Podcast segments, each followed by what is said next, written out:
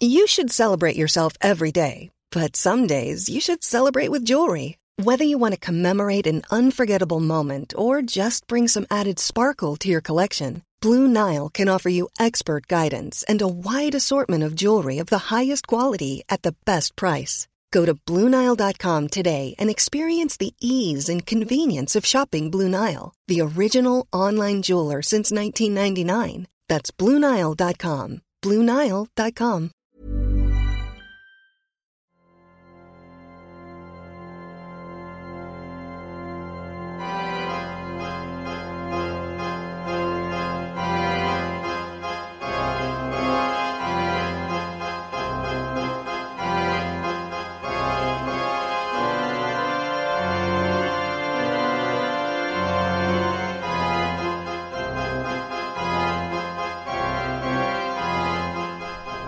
Bonjour à toutes et à tous, et bienvenue dans ce premier épisode du podcast Demoiselles d'horreur, consacré aux personnages féminins dans les films de genre.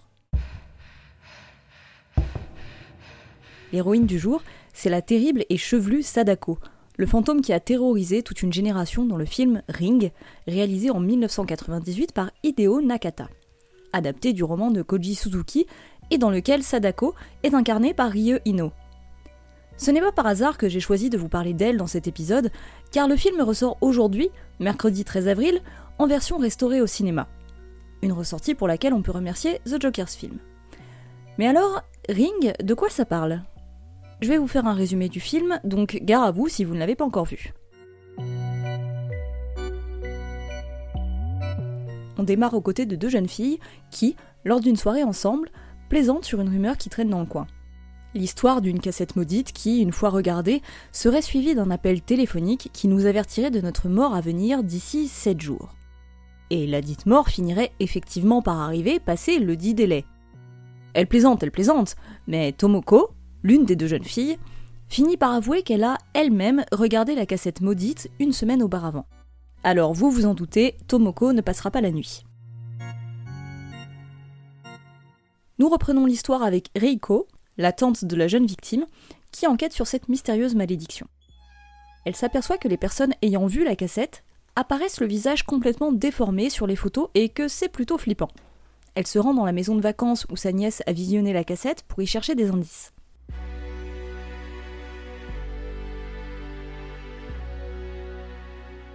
Là-bas, elle regarde elle-même la cassette, qui consiste en un patchwork d'images cryptiques et de bruits inquiétants, et se retrouve gratifiée du fameux coup de fil annonçant qu'elle cassera sa pipe d'ici une semaine.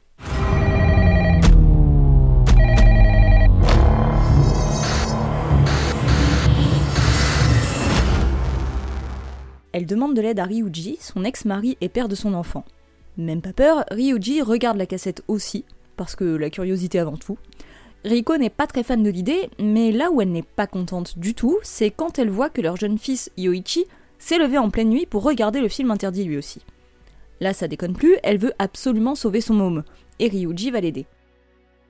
Un message caché sur l'une des images de la cassette les mène sur l'île d'Oshima, où ils apprennent qu'une médium locale fut un jour accusée d'imposture et se suicida en laissant derrière elle sa jeune fille Sadako.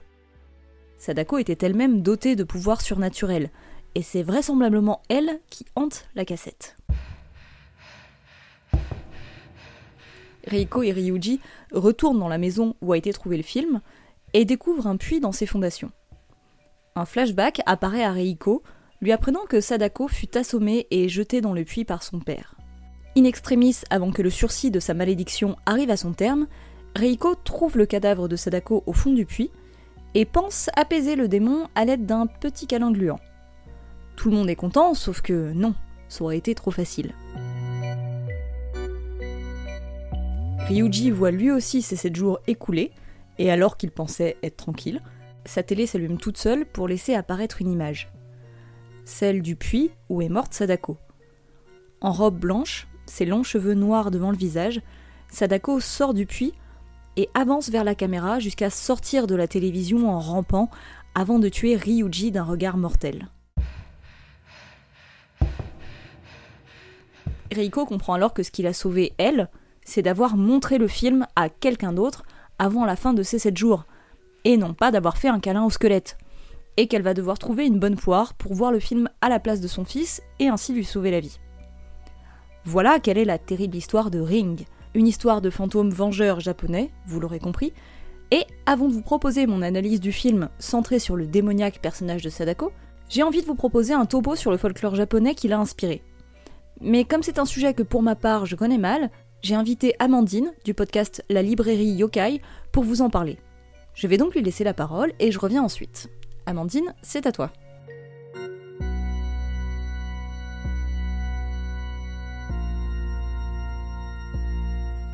Depuis quelques années, le yokai est un phénomène qui a le vent en poupe, et c'est le cas de le dire.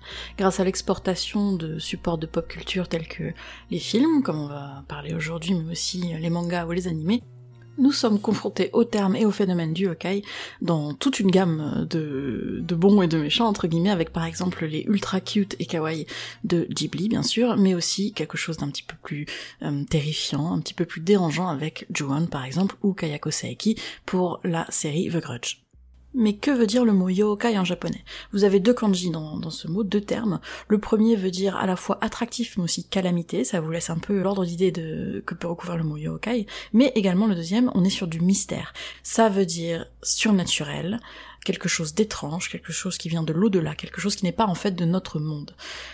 Qu'est-ce que ça recouvre? Ça recouvre absolument tout. Ça recouvre à la fois les petits fantômes euh, très gentils, euh, comme par exemple ceux que vous allez voir effectivement dans les Ghibli, mais aussi les fantômes vengeurs, comme ceux dont on va parler aujourd'hui, et quelques petits phénomènes, euh, quelque chose un petit peu plus rare dont on parle beaucoup moins, mais qui existe également. Le fantôme dont on va parler aujourd'hui, on l'appelle le Onryo. Qu'est-ce que c'est? C'est le fantôme vengeur. En gros, c'est le niveau ultime du revenant qui a eu une mort pas très cool et qui finalement revient sur Terre se venger.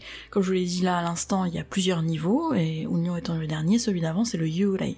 Puisque en gros, Normalement, si tout va bien quand vous mourrez et qu'on fait les rites euh, qu'il faut juste avant que vous partiez, et ce, quelle que soit la, religion, parce que c'est quelque chose de très complexe euh, au Japon, la, religion et la façon de voir la vie et la mort, mais si tout va bien, si ça a été fait dans le respect, si vous pouvez partir en fait un petit peu le cœur léger, voilà, vous, vous passez, alors selon vos croyances, vous allez vous réincarner, ou alors vous partez dans le dans l'autre monde, dans le yomi, et si jamais ça se passe mal, bah c'est là où ça commence à nous intéresser entre guillemets, vous pouvez devenir un yurei. Un yurei c'est un fantôme, un fantôme classique, mais un fantôme qui a un peu euh, court sur la patate. Donc qu'est-ce qu'il fait? Il revient sur Terre, ou plutôt il y reste, et il va se venger des personnes qui lui ont fait du mal. Le yurei en fait a une vengeance très ciblée, euh, qui va vraiment viser les personnes qui lui ont fait du mal, donc soit qui ne l'ont pas respecté, qui ne l'ont pas euh, bah, fait les derniers rites, ou alors une trahison, etc. Si jamais la vengeance, le sentiment est tel que le fantôme en fait devient fou Hein, de, cette vengeance, il devient un onryo. Le niveau onryo, qu'est-ce que ça engage? C'est celui que vous avez retrouvé le plus souvent en fait dans les films, par exemple d'horreur, parce qu'en gros c'est le fantôme qui devient vengeur et qui devient tellement fou qu'il s'attaque à n'importe qui. Il rentre dans une espèce de furie qui fait qu'il va, comme par exemple dans le film dont on parle aujourd'hui, il va en fait s'attaquer à n'importe qui, qui est en contact avec le biais, le, le vaisseau en fait qui va transmettre la malédiction.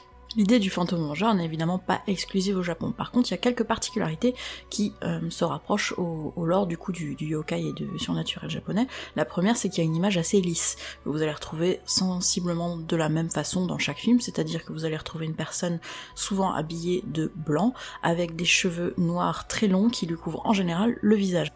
On pourrait croire, si on fie à la culture pop, que le phénomène du Hanyu en fait est très récent, mais pas du tout, il est au contraire très très ancien.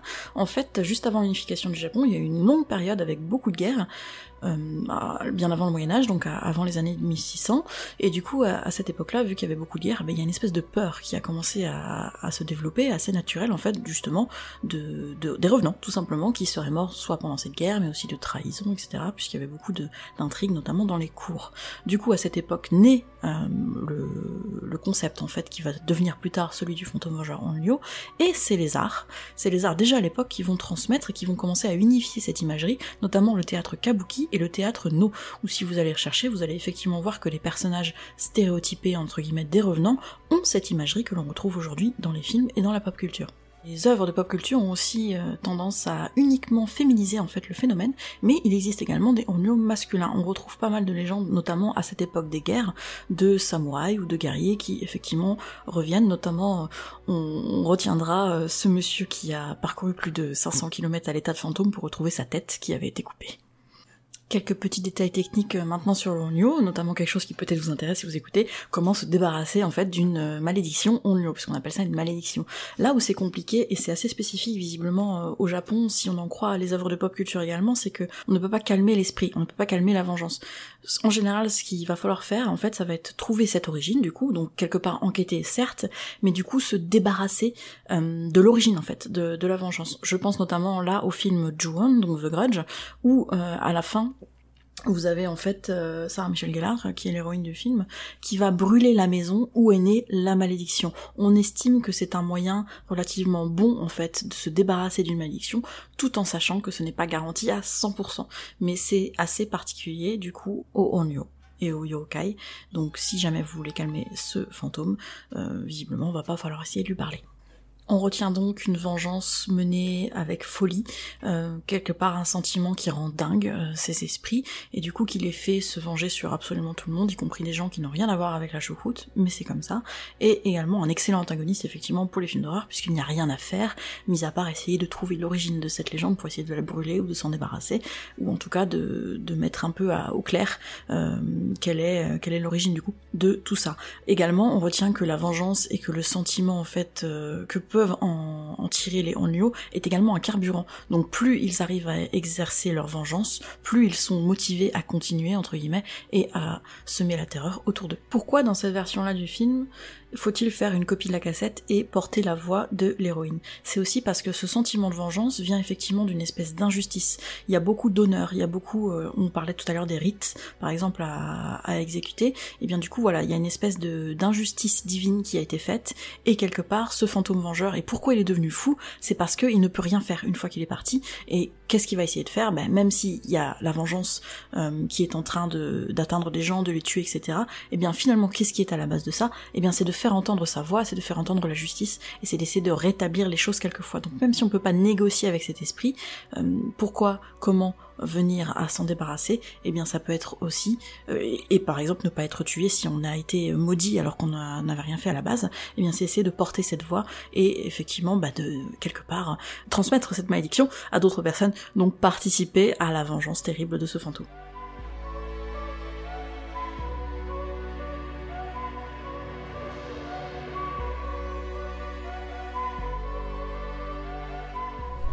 Merci beaucoup Amandine pour ce passionnant éclairage sur la figure du fantôme vengeur dans la culture japonaise.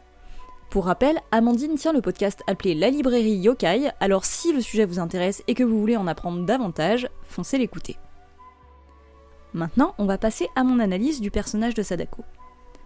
Si ce personnage a tant marqué sa génération et est devenu une icône de la terreur toujours aussi forte aujourd'hui, c'est parce qu'il est construit sur un concept génial, celui de convertir la figure ancestrale du fantôme au médium de la technique moderne. Parce que raconter une histoire de spectre, image évanescente et immatérielle née de lacunes scientifiques et de recours à l'irrationnel, dans une époque où il reste peu de place à l'imagination et à l'inconnu, ça ne va pas de soi. Donc on va étudier précisément comment Ring réadapte nos peurs ancestrales au monde moderne à travers le personnage de Sadako. Notons déjà que si on connaît désormais par cœur la silhouette de Sadako, avec sa robe blanche et ses longs cheveux noirs devant la figure, elle n'apparaît en réalité que très peu dans le film. En fait, avant sa magistrale intervention de la fin où elle sort de la télé, le film fait surtout peser sa menace à travers des objets de technologie présents à l'image. Elle est incarnée à travers eux. Premièrement, voyons déjà le cas de la télévision, bien sûr. Au long du film, les écrans sont très présents à l'image. Qu'il s'agisse effectivement d'écran de télé ou d'ordinateur, qu'ils aient un rôle à jouer dans la scène ou pas, ils sont un motif récurrent, qui, alors qu'on sait depuis la scène d'introduction que la menace vient de la télévision, va instiller la présence surnaturelle de Sadako autour des personnages. Que ce soit à la rédaction de Reiko où les ordinateurs sont omniprésents, ou chez elle et que la télé soit toujours soigneusement cadrée dans un coin quand elle parle à son fils, les écrans sont rendus sournoisement inquiétants au fur et à mesure qu'on intègre que le danger vient de l'image vidéo. Pas que de l'image vidéo d'ailleurs, mais de l'objet télévision en lui-même. Car parfois, les apparitions se font dans le reflet de la vitre de l'écran. Le cadre de la télé, la télé elle-même, est un objet dénaturé et perverti en menace surnaturelle. Je note une scène en particulier où Yoichi, le fils de Reiko, est retrouvé debout dans une chambre sans lumière face à une petite télé. La caméra panote jusqu'au coin sombre de la pièce où se trouve l'écran, face à l'enfant, comme serait mis en scène un monstre sous un lit ou dans un placard, dans une chambre d'enfant dans n'importe quel film d'horreur.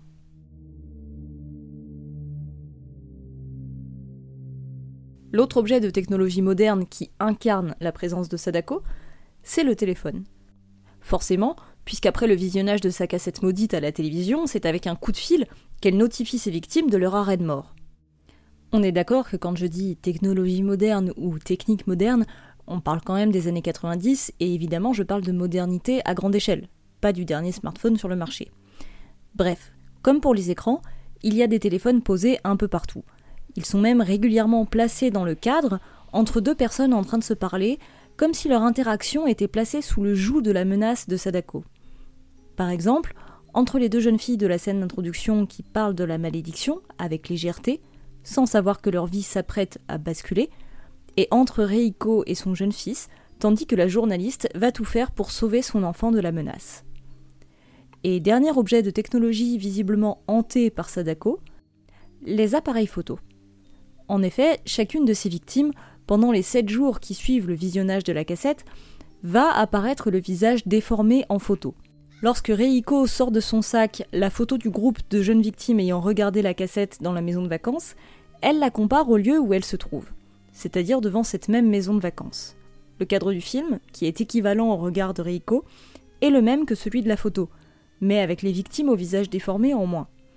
De cette manière, le film crée ce vertige qu'on ressent lorsqu'on se trouve à l'endroit exact où se sont déroulés des événements importants ou un endroit qu'on reconnaît sur une vieille photo ça crée un parallèle entre la fiction du souvenir et la réalité du présent, entre la mort et le vide qu'elle a laissé dans la vie. En somme, l'image est hantée alors même que le fantôme n'est pas encore identifié comme tel. Bref, on l'a compris, la technique moderne est largement présente à l'écran. Mais que représente-t-elle? Et pourquoi la montrer sous un jour effrayant? Pour développer un peu cette question, je vais me référer à un texte du philosophe Martin Heidegger. En 1954, Heidegger publie un texte qui s'appelle La question de la technique, dans lequel il interroge les dangers du progrès de la technique et de la technologie pour notre humanité.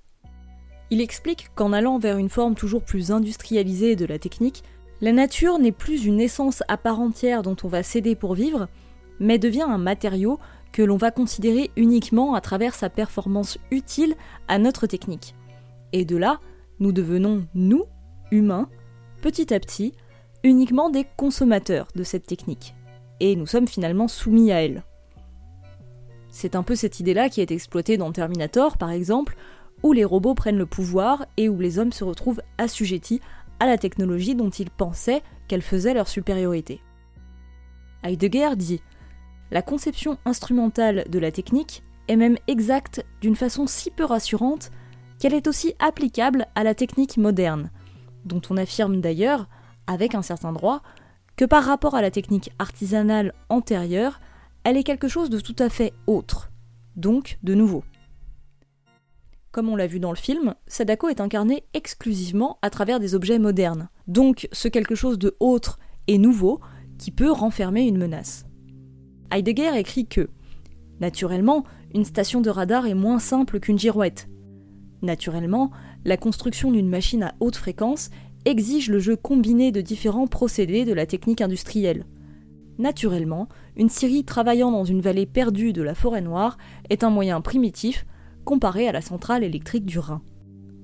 Et donc Sadako ne se manifeste pas à travers des moyens primitifs, mais au travers d'équipements qui nécessitent une industrialisation et une exactitude de la science qui la produit. Une négation de l'essence des choses. Et donc de là, la radicale inhumanité que craint Heidegger. Mais évidemment, Sadako n'est pas elle-même un objet de technologie, elle reste un fantôme. Et ce qui est effrayant en elle n'est pas en soi, ou en tout cas pas que, l'angoisse que peut inspirer le progrès insensé de la technique. Alors quoi? Voyons ça ensemble. Une autre particularité du film, c'est d'associer une esthétique de la technique à une esthétique de la nature deux choses souvent opposées, pourtant réunis ici par la mise en scène. Et quand je dis la nature, je pense notamment à l'eau. Par exemple, le film s'ouvre sur un plan où on ne voit que les vagues d'une mer sombre. Pas de ciel, pas de bateau, que le mouvement puissant et mystérieux de l'eau noire et de son écume blanche. L'eau est progressivement remplacée par le bruit blanc d'une télévision. Le fourmillement noir et blanc envahit toute l'image dans un effet de fondu. Idem pour le son. Le bruit des vagues devient celui du crépitement de la télé. On a la même idée plus tard, lorsque Reiko quitte la maison dans laquelle elle a regardé la cassette maudite. La caméra reste longtemps en face de la télé, éteinte et isolée. Un bruit de crépitement arrive progressivement en fond, qui ressemble à du bruit blanc, donc ce moment où une télé ne reçoit pas de signal et qu'on ne voit que de la neige qui grésille à l'écran, donc on a l'impression que la télé dans la pièce va se rallumer toute seule. Et finalement non, on passe à la séquence suivante sur la continuité du son, qui était en réalité le bruit de la pluie qui tombe. On apprend aussi plus tard que Sadako est associée à l'eau car elle et sa mère vivaient sur une île, qu'elle parlait avec l'océan et que Sadako a fini noyée au fond d'un puits. Donc, associer l'élément naturel de l'eau aux objets de la technologie moderne, c'est encore leur faire porter la présence de Sadako, mais ça veut surtout dire qu'elle, en tant que spectre, confère à ces objets une force primitive et naturelle, comme celle de l'eau, c'est-à-dire l'inverse de ce qu'est censé représenter la technologie moderne pour nous. Imaginez que vous êtes tout seul chez vous et que pour une raison ou pour une autre, vous n'êtes pas très rassuré. Vous avez vu un film d'horreur, entendu un bruit bizarre, ou parce que vous êtes juste une flippette. Le réflexe que vous allez avoir, c'est d'allumer la télé, de mettre de la musique ou d'appeler quelqu'un, etc. Tout pour étouffer la potentielle étrangeté autour de vous et l'impression que l'espace vide peut être habité. Que votre environnement peut s'exprimer, exister d'une manière que vous ne maîtrisez pas. Pour empêcher l'irrationnel de prendre le dessus, vous allez mettre en marche les objets qui vont réduire votre environnement à ses fonctionnalités techniques et matérielles et réduire votre propre attention à ne recevoir que ses fonctionnalités techniques et matérielles. Ainsi, vous ne laissez plus de place à un pouvoir dont vous ne seriez pas maître. Par exemple, si vous voulez vous rassurer en allumant la télé fort et que votre environnement devient essentiellement le lieu de diffusion d'une émission abrutissante, et que vous vous réduisez essentiellement à un état de consommateur réceptacle de cette émission abrutissante, en tournant toute votre attention vers elle, vous n'avez plus tellement la place d'être un esprit irrationnel en proie à un environnement qu'il ne maîtrise pas. Et je dis ça sans jugement, hein, personnellement ça m'arrive souvent. Bref, Sadako, en imprégnant la télévision de la force mystérieuse et naturelle de l'eau, car l'eau est aussi très présente dans les images de la cassette maudite, elle annule sa caractéristique inerte et donc rassurante.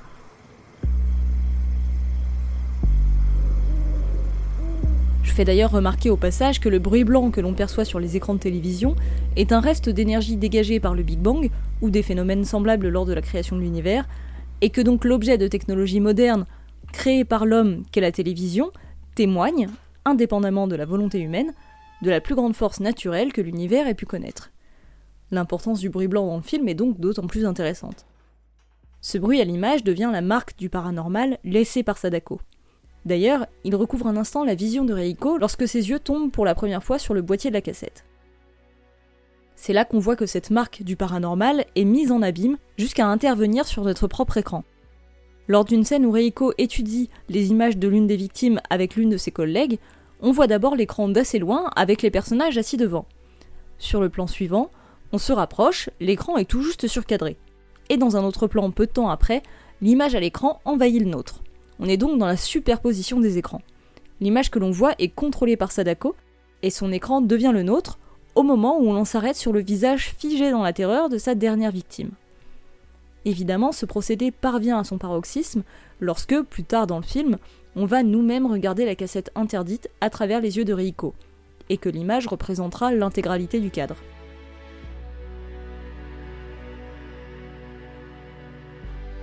Ce qui est dans le cadre des photos et des écrans, c'est le domaine paranormal de Sadako, qui menace constamment d'empiéter sur le vrai cadre du film, en face duquel on aime se croire à l'abri. Et pourtant, tous ces moments contribuent à la perfection de la dernière apparition de Sadako. Cet instant où elle finit littéralement par sortir du cadre, puisqu'elle traverse un écran de télévision. Avant ce moment, on n'est jamais témoin de preuves physiques qu'elle dépasse son statut de légende urbaine, et le contrôle qu'on pense avoir sur les choses via la technologie. Sadako achève de pervertir l'idée de la technique dans tout ce qu'elle a de vide et d'inerte pour la transformer en vecteur de paranormal et de mort. Lui rendre l'insécurité que la technique a pour vocation de combattre, mais tout en utilisant justement le champ inquiétant de l'inconnu que représente l'inhumanité liée au progrès de la technique, et c'est ce double champ de la peur qui est génialement exploité. Où se situe l'humain? Où peut-il encore se situer? Et faire face entre la technique industrialisée et la force naturelle L'humain, dans le film, en opposition aux écrans et aux rideaux occultants des cheveux de Sadako, il s'exprime évidemment par les visages. Alors revenons sur cet aspect.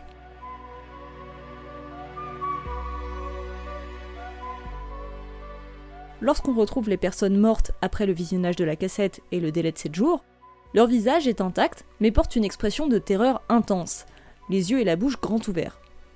Le visage est la surface sur laquelle s'expriment nos sentiments, notre personnalité, notre humanité. À travers cette expression caricaturale et figée, on le transforme en masque artificiel. C'est ce principe inversé de conférer au vivant un caractère inanimé qui est effrayant, parce qu'il dénature et nous rend, nous, impersonnels et froids. C'est pour ça que lorsque la mort de Tomoko dans la scène d'introduction ou de Ryuji à la fin, on a un plan serré sur leur visage qui se fige et qui prend les couleurs d'un négatif photo. Sadako pervertit le vivant au-delà de la mort et confère à son pouvoir mortel un aspect à la fois technique, technologique, mais aussi absolu. En parallèle, elle, elle n'a pas de visage. Elle n'exprime que le néant imperturbable, que la haine qu'elle ressent envers l'humanité dont on l'a dépourvue et à laquelle elle s'oppose. Ça va aussi avec ses mouvements saccadés et erratiques, qui sont effrayants parce qu'ils créent une illusion de vivant très artificielle. Mais par deux fois, Sadako a presque un semblant de visage. La première fois, c'est lorsque Reiko trouve son corps au fond du puits. On pense qu'elle va écarter les cheveux de ses yeux, mais la peau se détache pour ne découvrir que le crâne. Là, on a un gros plan qui vient chercher l'émotion dans les orbites vides du crâne, mais dont un liquide coule comme des larmes, ce qui achève de nous troubler dans cette recherche d'humanité dans l'inhumanité. La deuxième fois, c'est la dernière image que l'on voit d'elle, lorsqu'elle tue Ryuji. Un gros plan nous montre son œil révulsé entre deux mèches de cheveux. La boucle est bouclée. Après avoir scellé leur sort en regardant une vidéo, les victimes meurent sous un regard qui les transforme en images figées. Par tous ces procédés, Sadako transforme les objets d'un quotidien confortable et normalisé par la technologie en artefacts paranormaux et leur attribue une dimension effrayante absolue. Ce n'est plus si rassurant, grâce à elle, d'avoir une télé quand on est seul chez soi. Pour finir, je citerai de nouveau Heidegger dans la question de la technique, qui écrivait On veut, comme on dit, prendre en main la technique et l'orienter vers des fins spirituelles. On veut s'en rendre maître, cette volonté d'être le maître devient d'autant plus insistante que la technique menace davantage d'échapper au contrôle de l'homme. Et à mon sens, c'est dans la brèche de cette menace que s'engouffre le film pour créer un personnage révélateur de toute la crainte que peut recouvrir le progrès de la technique, en le traduisant à travers l'entité ancestrale du fantôme. C'est, selon moi, le coup de génie du film et la raison pour laquelle il est si terrifiant à notre époque moderne.